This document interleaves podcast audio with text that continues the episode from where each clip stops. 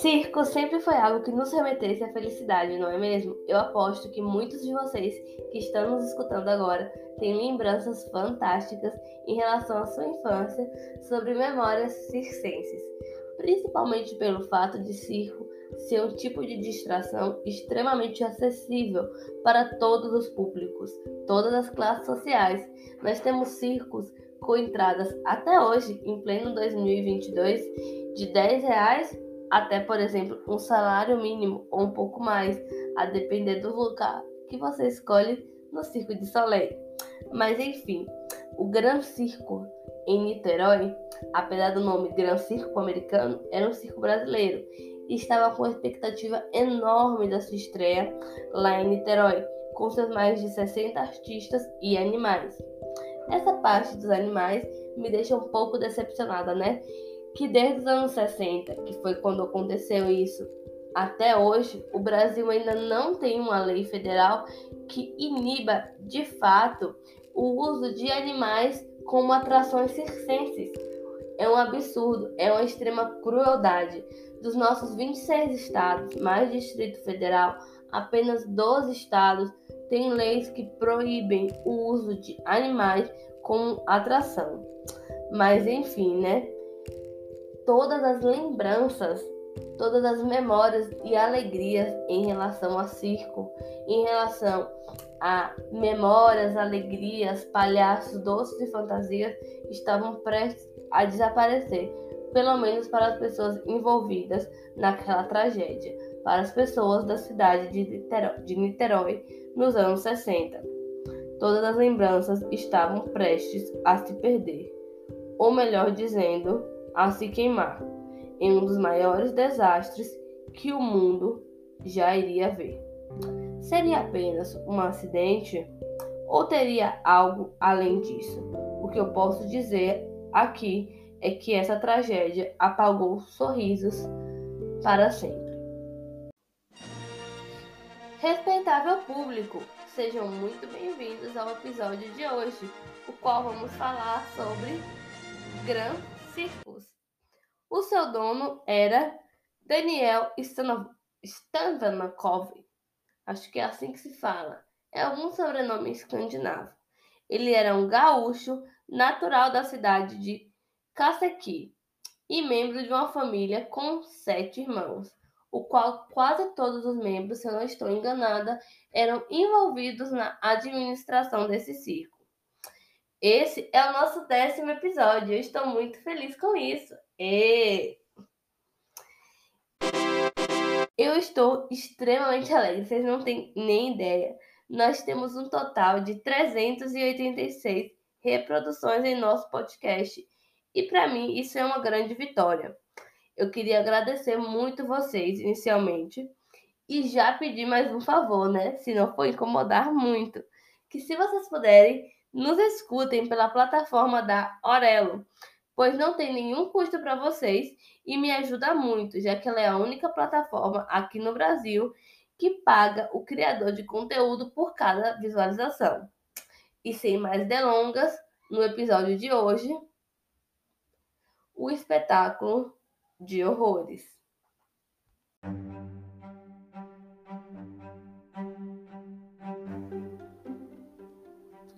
Gran Circo convida a todos, seu respeitável público. Era assim que começava a mensagem no panfleto, o qual era distribuído por toda a cidade de Niterói, convidando-os para a estreia magnífica do Gran Circo americano, esperada por todos. Na época, essa apresentação magnífica era super esperada e nesse mesmo panfleto, eles adoravam se vangloriar pela tenda linda que eles tinham. E também tinha um material super moderno pelo qual era feito a tenda. Nylon, ou é nylon que se fala? Mas isso era uma grande de uma mentira. O material era feito de algodão e era coberto por parafina para impermeabilizar. Para quem não sabe, Parafina é a matéria-prima para velas, ou seja, um combo perfeito para um acidente, né? E eles nem imaginavam que estava por vir. Eles nem imaginavam que uma vela enorme seria acesa. Aliás, a maior vela ou fogueira que o sul já viu, parafraseando assim o rei além da muralha. Quem é fã da saga Crônica do Gelo e Fogo, ou até assistiu aquela série lá, né? Game of Thrones, vai entender a referência a qual estou usando. Bem, estava para começar o pior desastre da história circense de todo o planeta. E o pior incêndio que o Brasil já viu, com mais do que o dobro de vítimas do edifício Joelma, que matou 189 pessoas em 74, e muito mais do que o incêndio da Boate Kiss lá em 2013. Bem, como eu já falei, o Gran Circus era enorme, tinha 150 animais. O que eu volto a ressaltar aqui, eu acho um absurdo. Mesmo que fosse um, eu quero usar aqui esse podcast, esse momento, para deixar claro quanto eu sou contra o uso, de, o uso de animais como forma de atração circense. Não existe justificativa plausível alguma para tal coisa. Fora isso, 60 artistas e mais 20 empregados que faziam coisas diversas lá no circo. Como o circo era muito grande, quando ele chegou na cidade, cerca de uma semana antes da data para a primeira apresentação, para ele poder se organizar, ele chegou e se instalou lá na Praça do Expedicionário, que ficava na Avenida Feliciano Sodré, no centro da cidade de Niterói. A montagem da estrutura era muito complexa e iria demorar muito tempo. E a mão de obra fixa que eles tinham, aqueles 20 funcionários, não iria aguentar. Então foram contratados cerca de 50 trabalhadores temporários para conseguir colocar a atração de pé. Entre esses trabalhadores estavam Adilson Marcelino Alves, também conhecido como Dequinha. Esse homem já tinha algumas passagens por furto e supostamente tinha um tipo de transtorno mental, o qual, apesar de eu ter pesquisado, eu não obtive tantas informações sobre quais transtornos eram esses. Dequinha tinha um comportamento extremamente complicado de lidar. Então, após apenas dois dias, ele acabou sendo demitido. E isso lhe deixou extremamente irritado. É porque assim, né, gente? O cara tava lá, né, causando confusão durante o ambiente de trabalho, mas ainda assim ele ficou puto porque foi demitido. Dequinha ficou tão inconformado e tão irritado com sua dispensa que ele resolveu dar uma de maníaco stalker e passou a rodear as imediações do circo no dia seguinte. No dia da estreia, inclusive, Dequinha tentou entrar escondido no circo, mas ele foi impedido por Edmilson Juvencio, o treinador de elefantes. No dia seguinte da estreia, a estreia ocorreu no dia 15 de dezembro, isso foi no dia 16 de dezembro, Dequinha tentou entrar de novo, e aí ele acabou discutindo com o arrumador Maciel Felizado, mas essa discussão ocorreu nas imediações do Gran Circo. Isso ocorreu porque Dequinha, depois de entrar, entrar de novo, começou a discutir com Maciel, acreditando que ele que era o grande culpado por sua demissão. Dequinha acabou durante essa discussão sendo agredido por Maciel e jurou que iria se vingar. Então, né, gente? Eu quero saber que tipo de vingança ele estava tentando fazer. Porque ele estava, pelo visto, ele ficou tão obcecado pelo circo que, na minha opinião, o que ele queria mesmo era assistir o espetáculo. Por que ele não pediu assim, ó? Gente, na moralzinha, por favor, deixa só assistir, porque eu gosto de circo.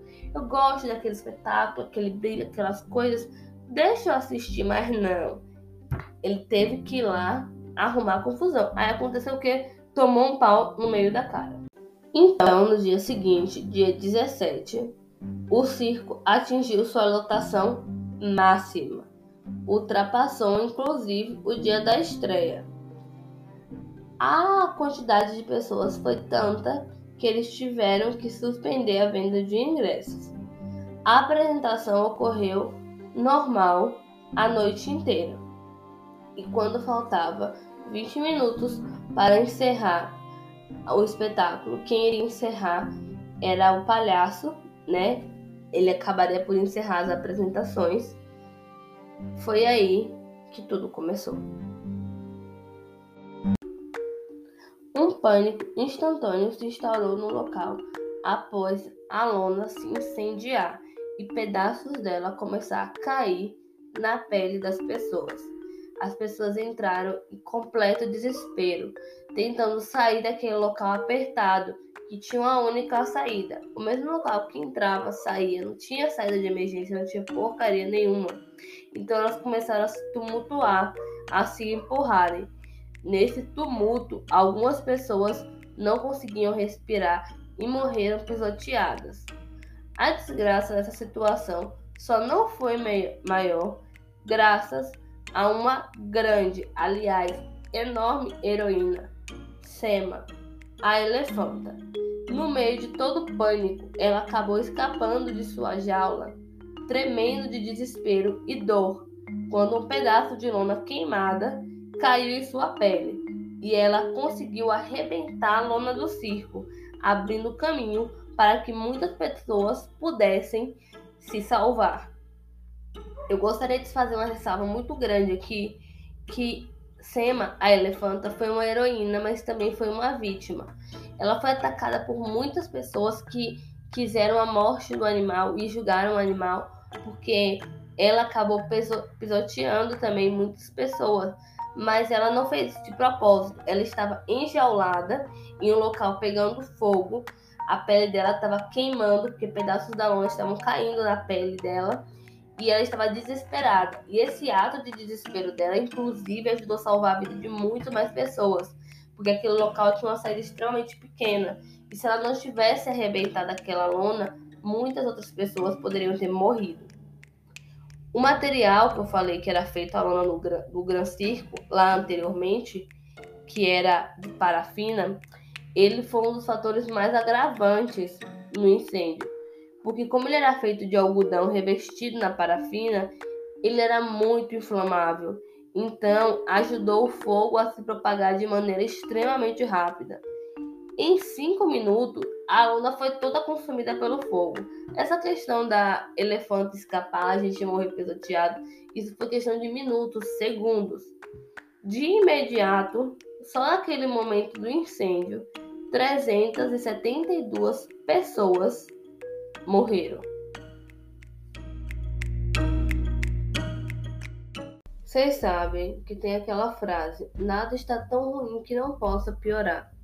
Como se já não bastasse a tragédia do incêndio em si, naquele dia 17, a população teve que arrombar a porta do Hospital Antônio Pedro, o maior hospital de Niterói da época, pois o hospital estava inativo há 20 dias devido a uma greve de acadêmicos que defendiam melhores condições de atendimento aos pacientes.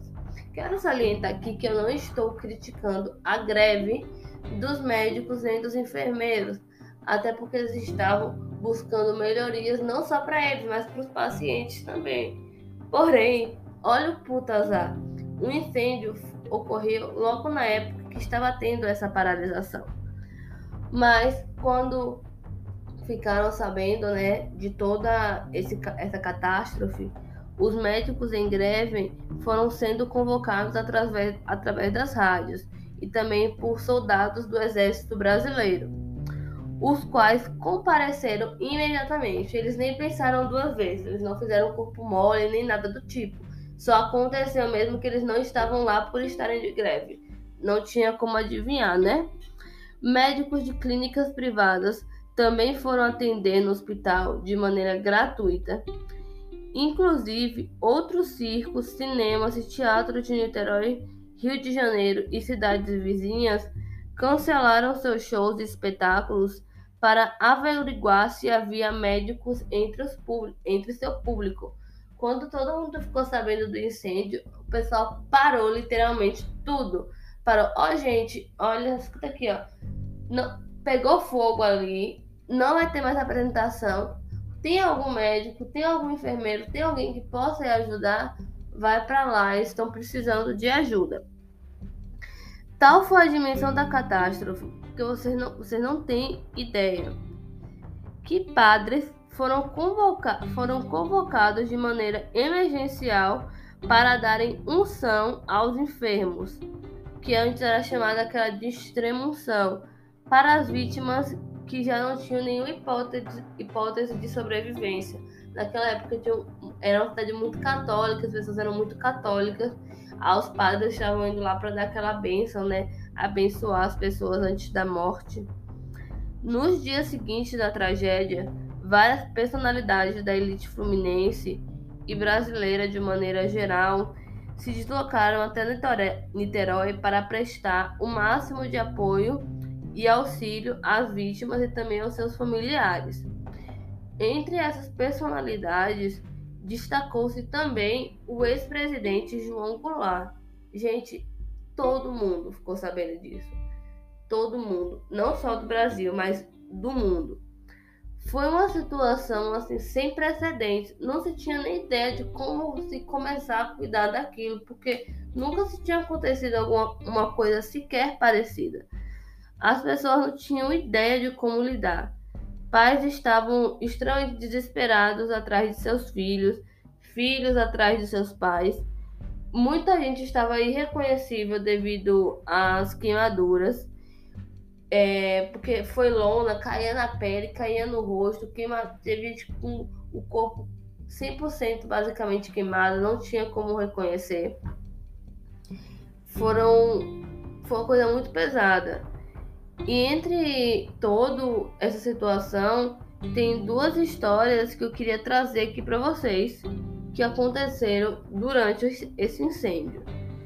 Mas antes, eu queria falar que, diferente de como se retratava muito, os donos do circo, a família Stenokovic, acho que é como eu falei que eu não sei falar esse nome, os donos do, do Gran Circo, de família em si, com seus, com seus funcionários, eles não tinham nada. Primeiro que as condições de trabalho em si eram péssimas e segundo, a propaganda enganosa que eles fizeram em relação à segurança, informando que a cobertura era feita de nylon, sendo que era algodão parafinado, por que era mil vezes mais barato e por isso que eles usaram, e também inflamável, né? Demonstrando assim imensa irresponsabilidade. Porque, claro, ninguém quer que algum local pegue fogo, fogo, óbvio. Porém, riscos são assumidos quando a gente faz esse tipo de coisa. Quando somos donos de um local, de um ambiente, somos responsáveis para, por manter aquele local seguro. Contudo, é impossível, nesse caso, interpretar os acontecimentos com a maneira clara fazer, e sem fazer um ativismo usual, porque temos várias variáveis nessa situação.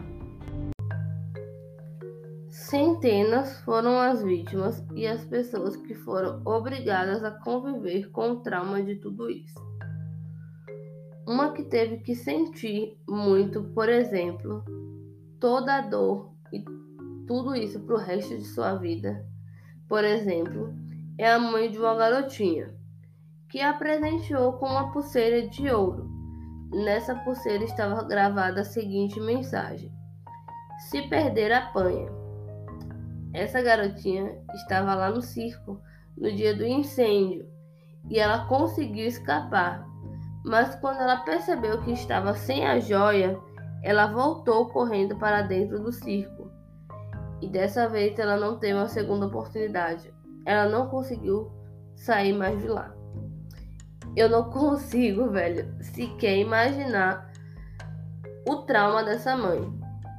Mas eu trouxe essa história aqui, que não é um conto realmente, infelizmente, isso aconteceu, para que sirva um pouco de reflexão sobre a maneira como educamos nossas crianças e como ameaças e educação é, educação violenta pode vir a ser extremamente prejudicial. Nesse caso, chegou a um absurdo, a um extremo, que ela tinha tanto medo de apanhar, medo da reclamação, medo de seus pais, que ela teve menos medo de voltar para dentro de um incêndio do que de chegar em casa sem aquela joia. Mas a gente também tem histórias inexplicáveis com um final, digamos, feliz para aquela pessoa. Que nem uma mãe que estava na bilheteria, ela foi assistir o espetáculo sozinha, né? Deixou seus filhos em casa e ela escutou a voz de duas crianças imateriais falando com ela na bilheteria, mandando ela embora da fila, dizendo para ela ir assistir o espetáculo em outro dia. E ela sentiu aquilo no coração dela e resolveu ir. E ela foi para casa. E ela não acabou não participando do incêndio. Acabou não deixando seus filhos órfãos. Tem também uma foto que eu vou deixar essa foto no Instagram, que é muito marcante, que é o palhaço que ia finalizar o espetáculo. E ele estava segurando uma mamadeira de vidro, que naquela época as mamadeiras ainda eram de vidro, incendiada. E ele começou a chorar durante a reportagem que fizeram com ele, porque ele ficou imaginando de quem era aquela mamadeira, se era de alguma criança que ele provavelmente iria fazer rir naquela noite, né, do espetáculo, quando toda aquela catástrofe aconteceu.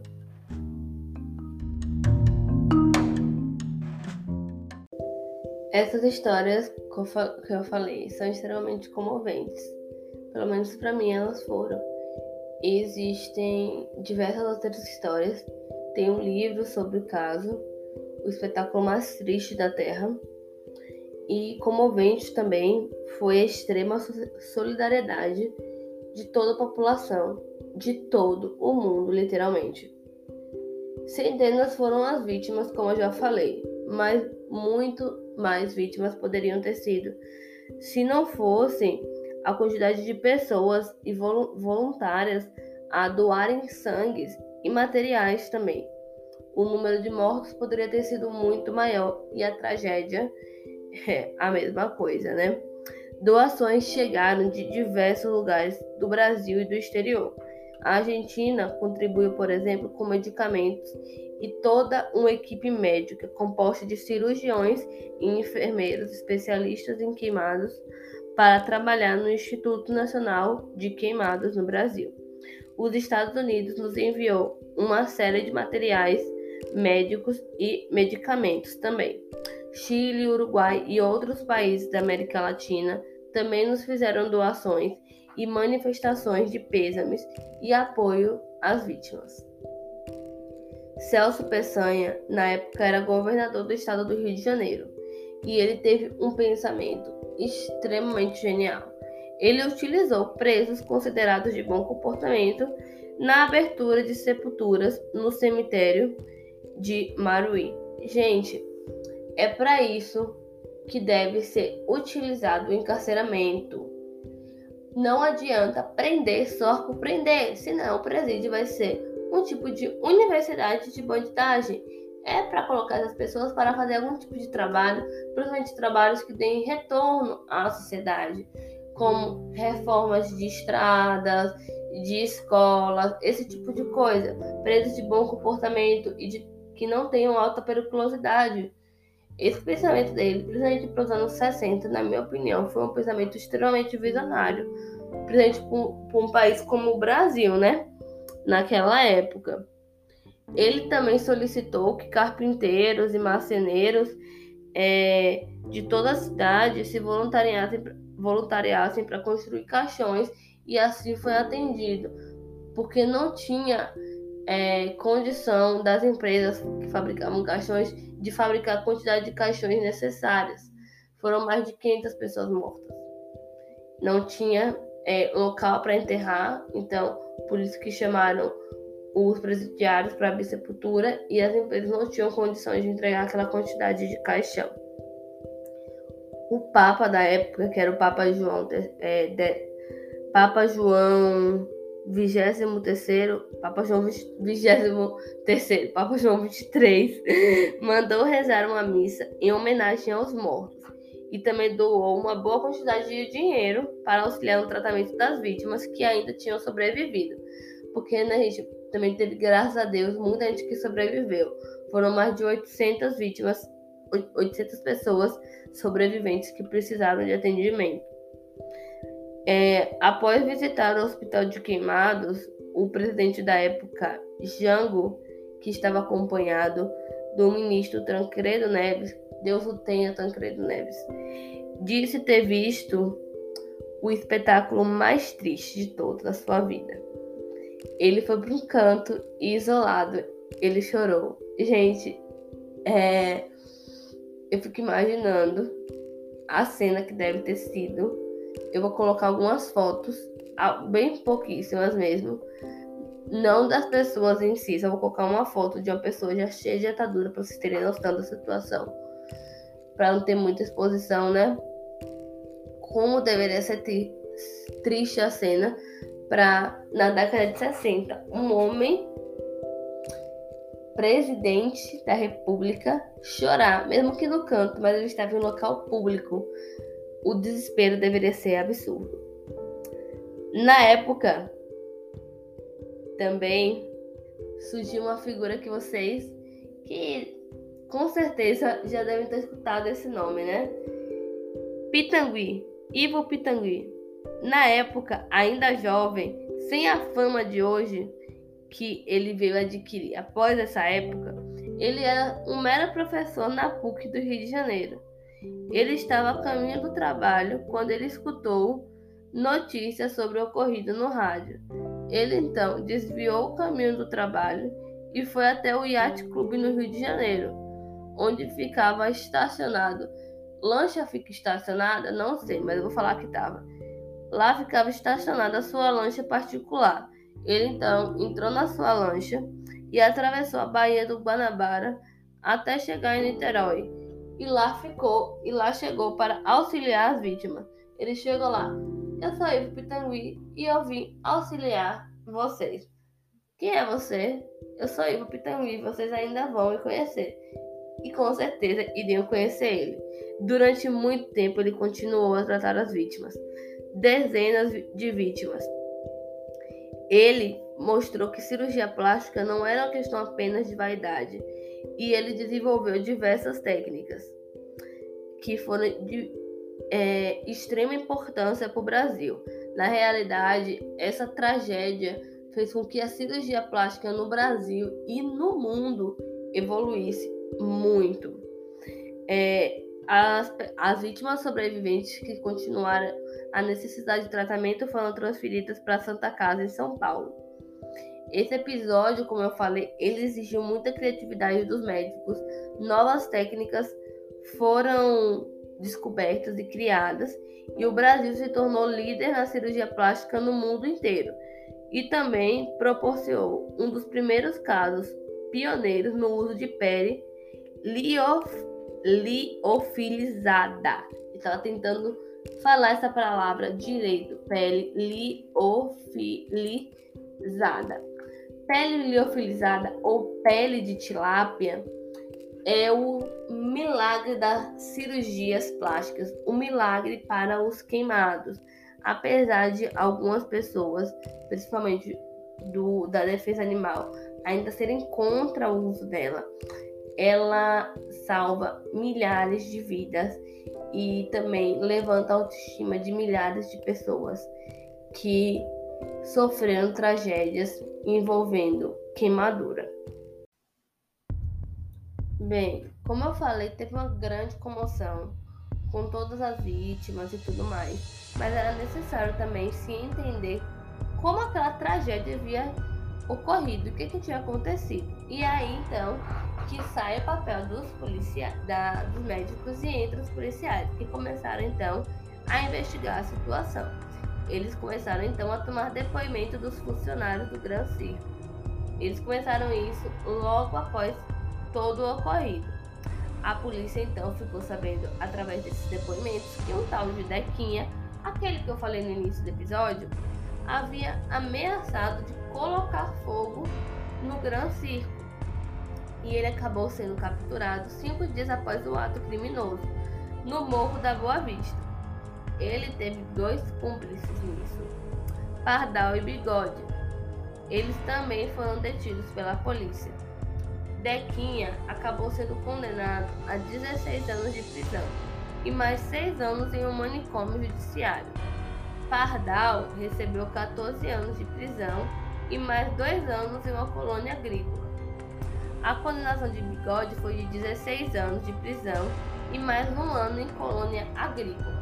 Para quem não sabe o que é uma colônia agrícola, colônia agrícola penal é, são instalações próprias de regime semiaberto nas quais o sentenciado pode ser alojado em quartos coletivos e colaboram com o local. Consequentemente, é, na remissão de pena em relação ao trabalho, eles trabalham para cumprir a sua pena. Basicamente isso. Não sei se vocês conseguiram entender. Eu vou falar agora um pouco como é que o Dequinha colocou fogo no Gran Circo, ou supostamente colocou. Vocês vão entender o porquê supostamente colocou.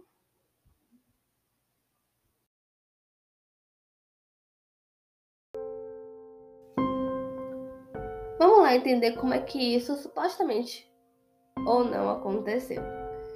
Dequinha tinha a intenção de implementar sua vingança. Então, no dia 17 de dezembro de 61, ele se reuniu com seus dois comparsas, a fim de atear fogo no circo. José Santos, o tal do Pardal, que cumpria a pena de 10 anos de prisão por furto, mas havia obtido uma licença do diretor do presídio. É tipo uma saidinha temporária. E o Bigode, Walter Rosa dos Santos, que era um morador de rua e alcoólatra. Três, os três então se juntaram é, é, na companhia de Dícia Siqueira de Assis e Regina e se encontraram no ponto de 100 réis na região central da cidade. A caminho do circo, Bigode comprou no posto um litro de gasolina por 20 cruzeiros, enquanto Dequim e Bigode entraram sem pagar.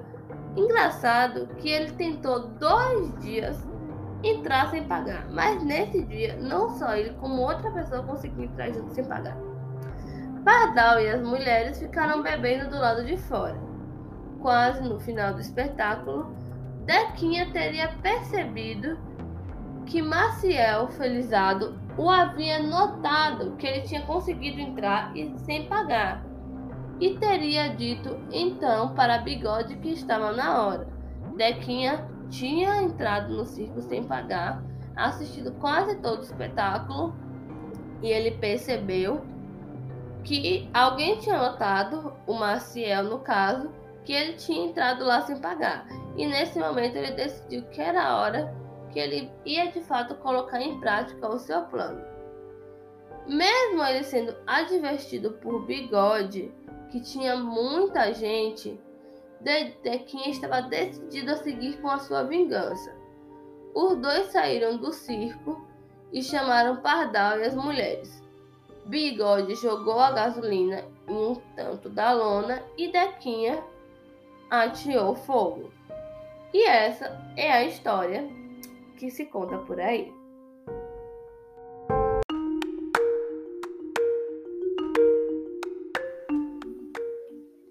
Apesar da história atribuir a tragédia a um ato criminoso, como eu disse, existem pessoas que creem em outra tese, que é a falta de segurança contra incêndios de maneira adequada nas instalações do circo. Segundo declarações do dono, só mesmo um crime poderia justificar a tragédia que aconteceu ali. É óbvio, é lógico que ele iria falar isso, porque é a melhor saída para ele Caso contrário, ele iria ser responsabilizado de maneira muito severa. Mas vale ressaltar que dois circos de propriedade dele, Buffalo Bill e Sangra-Lá, também pegaram fogo já antes, em 1951 e 1952, e ele continuou com a atividade circense até a sua morte em 2001. Um dos artistas do circo, o palhaço Doraci Campos, conhecido como Treme Treme, passou anos declarando que as instalações elétricas do circo eram inadequadas. Na época, a imprensa noticiou problemas que havia no circo, como instalações elétricas precárias, não tinha extintor e não tinha saída de emergência, como eu falei, era uma para entrar e uma para sair. Dequinha confessou o crime, mas a gente precisa lembrar que, como eu falei, ele não era muito bom das suas sanidades mentais. Ele ficou inclusive no manicômio. Ao contrário de Bigode, que em primeiro momento se declarou inocente, e somente após um depoimento realizado na de Delegacia de Ordem Política e Social DOPS, um órgão que é notoriamente conhecido por torturas, que ele se declarou culpado é um detalhe muito importante de se destacar. Opositores do governo Celso Peçanha o acusaram de encobrir os verdadeiros fatos para que ele não fosse responsabilizado, pois o circo tinha sido autorizado a funcionar, mesmo que apresentasse as, mesmo que não estivesse apresentando as condições necessárias. Então, assim, existe a possibilidade né, que na realidade o Doquinha tivesse sim ameaçado, quisesse sim fazer uma merda, mas no final de tudo foi uma grande coincidência ele querer fazer uma merda e pegar fogo devido à situação precária do ambiente. Mas aí eles utilizaram o cara como bode expiatório. Era época de ditadura militar. O outro cara foi usado para o seu depoimento foi feito em um local conhecido por, por ser praticadas diversas torturas. O governador não queria ser responsabilizado por uma tragédia conhecida mundialmente porque ele autorizou a droga do circo que não tinha estrutura alguma para funcionar. Não para não funcionar, né? Mas assim, mesmo que Doquinha tenha colocado fogo, se não fosse o abismal escolha de parafina para a lona, talvez ninguém tivesse morrido se tivessem usado o tipo de lona adequada. Mas a polícia, a imprensa e o governo, considerando a origem criminosa, resolveram não responsabilizar o dono do circo. Nisso, o Brasil perdia a chance de aprender uma séria lição como se veria nos dois desastres que iriam ocorrer a seguir e que já foram citados anteriormente: o edifício Joelma e a Boate Kiss, que eu posso trazer em outro momento aqui, caso vocês queiram, que foram causados por negligência no uso de material inflamável em suas construções.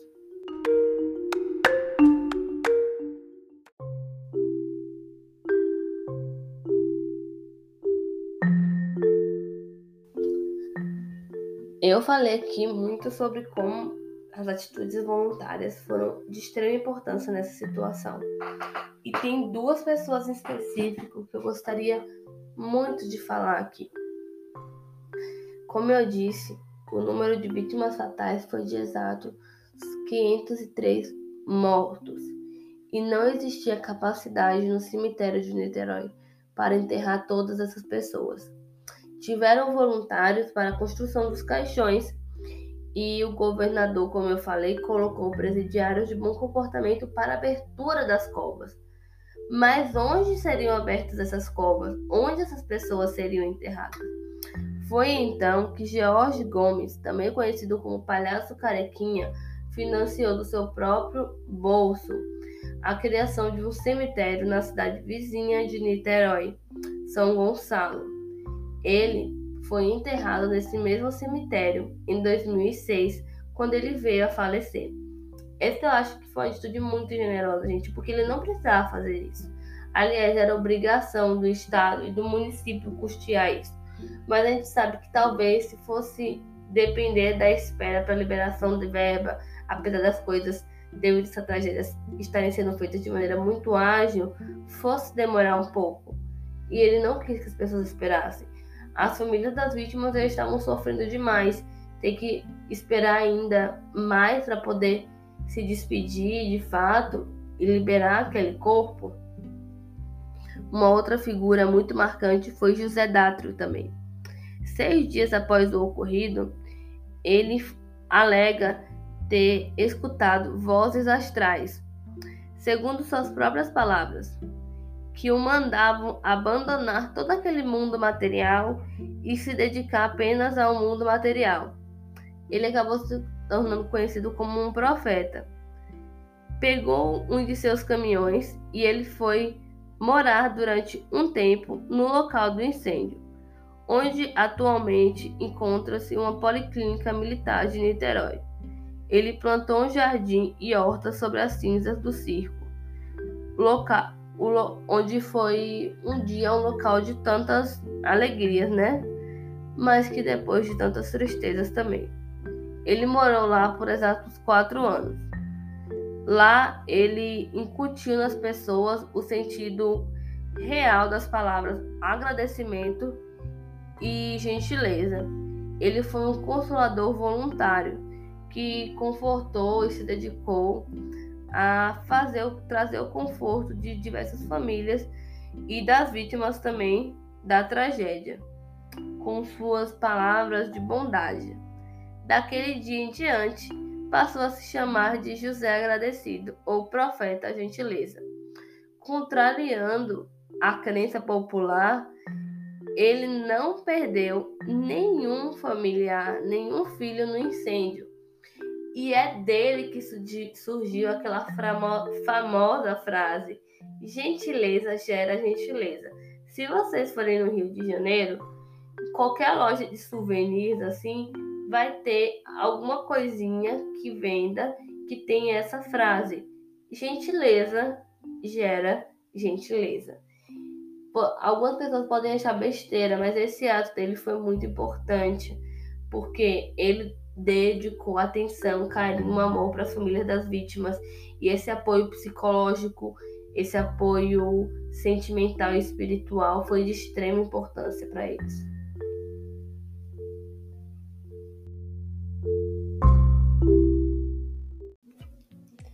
Bem, o episódio de hoje fica por aqui. Espero que tenham gostado. Se estiverem nos escutando através da Apple Podcast ou Spotify, por favor, nos dê aquelas 5 estrelinhas que nos ajuda muito no engajamento. Não esqueça de nos seguir através das redes sociais. Um super beijo e até a próxima!